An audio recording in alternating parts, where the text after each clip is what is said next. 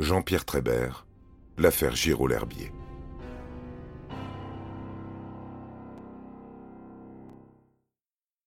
La thèse d'une complicité portée à Jean-Pierre Trébert est de plus en plus prégnante, mais aucun élément n'est retenu contre elle. Quelques jours plus tard, le résultat des analyses pratiquées sur le ruban adhésif trouvé chez Trébert revient. Il contient bien un ADN, mais ce n'est pas celui du tueur présumé. Son entourage est examiné au peigne fin. Le 26 mai 2005, une enquête de voisinage de grande envergure est lancée à Sens. Certains indiquent avoir entendu des bruits sourds début novembre chez Marie-Christine, mais les tests acoustiques n'ont rien donné.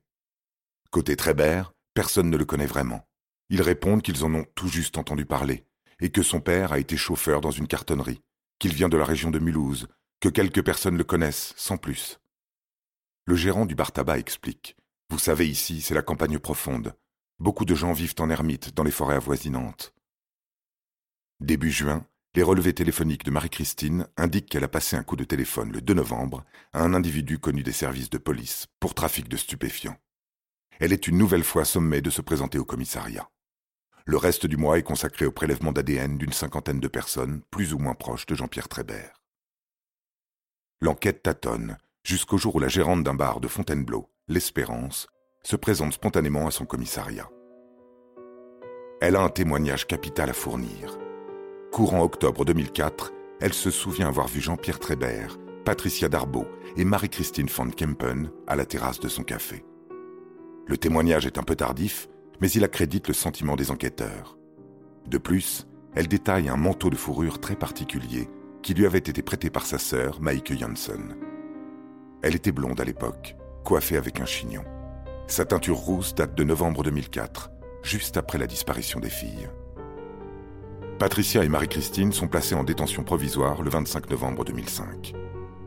Madame von Kempen est soupçonnée d'avoir commandité une sorte de séquestration punitive qui aurait dégénéré en meurtre de sa nièce et de son amie.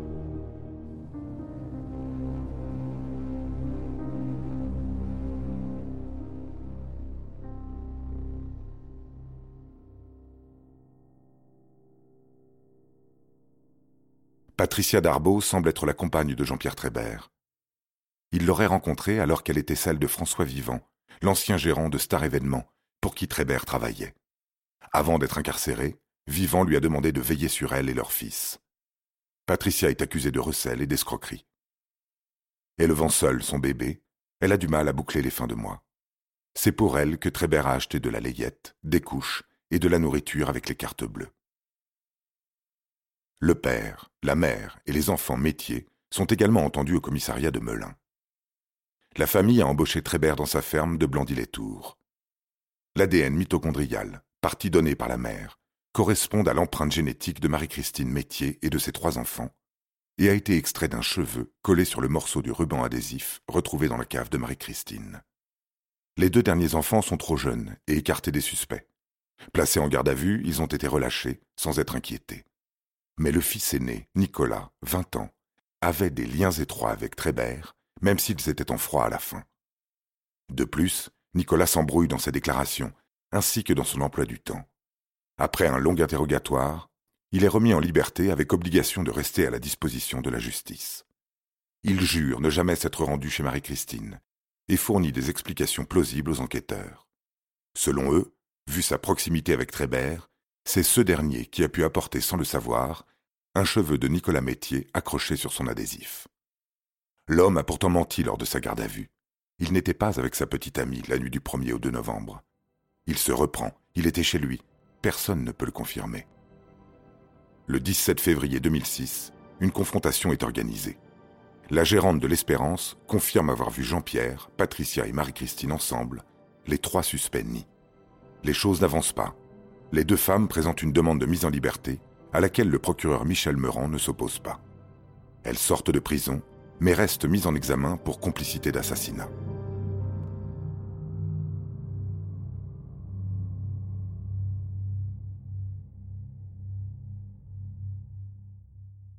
L'empoisonnement par chloropicrine est confirmé par un rapport d'experts qui tombe en mars 2006.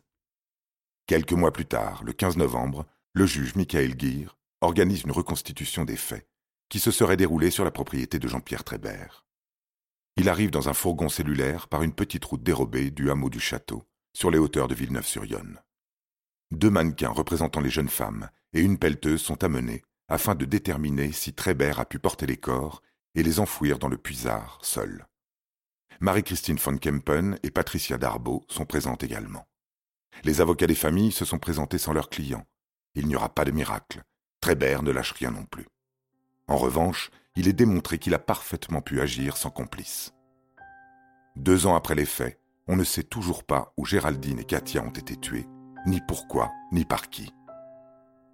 Cette affaire a un goût particulier pour le procureur Michel Meurant. J'ai failli laisser ma vie, se remémore-t-il. Lors de la reconstitution chez Trébert, j'ai fait un infarctus massif qui a failli me coûter la vie. Donc cette affaire, moi, elle est marquée dans ma chair.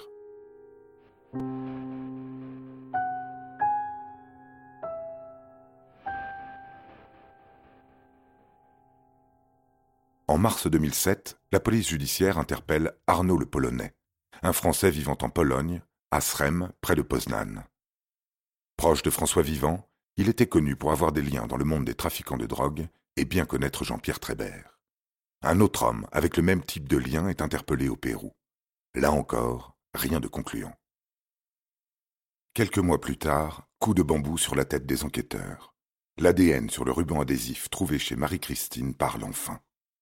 Il s'agissait en fait de celui d'un policier ayant pollué la scène de crime avant la pause décellée. C'est sans surprise pour Sabine Cordès, avocat des Giraud, car on a découvert des gants latex chez Trébert. Le meurtrier n'avait pas laissé de traces. Aucune trace? Ce n'est pas sûr. Le 1er juillet 2008, un fragment d'ADN pouvant appartenir à Jean-Pierre Trébert est retrouvé sur la parka de Géraldine Giraud. Voilà de quoi étayer le dossier encore nébuleux. Le 19 juillet, Marie-Pascale Trébert ajoute elle-même son feuillet. Quatre ans après les faits, l'ex-femme du suspect numéro un se souvient d'un détail qui lui avait paru anodin à l'époque. Au cours de l'été 2004, Marie-Pascale et Jean-Pierre ont eu une discussion sur l'homosexualité. Son époux lui avait alors indiqué qu'il connaissait deux femmes homosexuelles, vivant près de Sens, une tante et sa nièce. Elle n'est en revanche pas en mesure d'indiquer s'il s'agissait bien de Géraldine et Marie-Christine. Cette dernière a toujours nié connaître Jean-Pierre Trébert. Ce témoignage est à mettre en balance avec la haine que se vouent les deux ex-époux, dont le divorce a été prononcé à tort partagé, ce que digère mal Marie-Pascale. De plus, on l'a vu, le penchant saphique de Marie-Christine n'est pas démontré. Cette déposition arrive aussi juste avant la fin de l'instruction par la police judiciaire de Dijon, qui remet son rapport au juge le 27 août 2008. Les enquêteurs décrivent en 69 pages les raisons qui leur font penser que Marie-Christine Van Kempen est la probable commanditaire d'une séquestration-punition qui aurait mal tourné. Jalouse de sa nièce, elle aurait demandé à Trébert de leur faire peur, mais la punition aurait mal fini. Jean-Pierre Trébert est donc le principal suspect, mais celui-ci n'a vraisemblablement pas été seul à l'origine de ces faits. Marie-Christine n'a jamais pu donner de façon précise son emploi du temps les jours précédant la disparition de Géraldine et Katia. Le fait qu'elle n'ait pas eu les moyens de payer un homme de main est écarté. Géraldine avait souvent beaucoup d'argent liquide sur elle, et Marie-Christine le savait. Seule incertitude, le lien entre elle et Trébert. Michel Cuneau, chef d'enquête, est persuadé que c'est Marie-Christine qui a révélé les détails de la vie privée de Géraldine à Jean-Pierre Trébert, son cancer guéri et ses agressions sexuelles. L'explication selon laquelle l'utilisation d'un insecticide chloré par l'ancien locataire de la maison expliquant les traces de chloroforme dans sa cave, ne le convainc pas.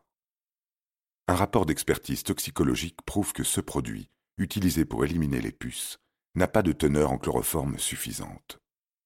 Enfin, un matelas rose, aperçu le 8 novembre par un policier, n'était plus là le 9 lors de la perquisition, alors qu'elle indique ne jamais mettre les pieds dans cette cave. Malgré un dossier épais de présomption, il n'y a aucune preuve formelle permettant de poursuivre Marie-Christine van Kempen. Jacques-Michel Frenot, l'avocat de la professeure de chant, continue à clamer que sa cliente est totalement innocente. De plus, Jordan, une voyante dont le physique est extrêmement proche de celui de Marie-Christine, se présente. Elle fréquente le bar de Fontainebleau, où l'accusé aurait été vu en présence de Jean-Pierre Trébert. Bien que la gérante précise être sûre d'elle, son témoignage perd en crédibilité. Le 13 octobre, Michael Gear prononce un non-lieu à l'encontre de Madame Van Kempen ainsi que pour Patricia Darbo, uniquement inculpée de recel. Le juge a peur qu'un éventuel acquittement de la tante lors d'un procès joue en la faveur de Jean-Pierre Trébert pour le sien. Il est donc envoyé seul devant la cour d'assises de Lyon. Son procès est prévu pour 2009.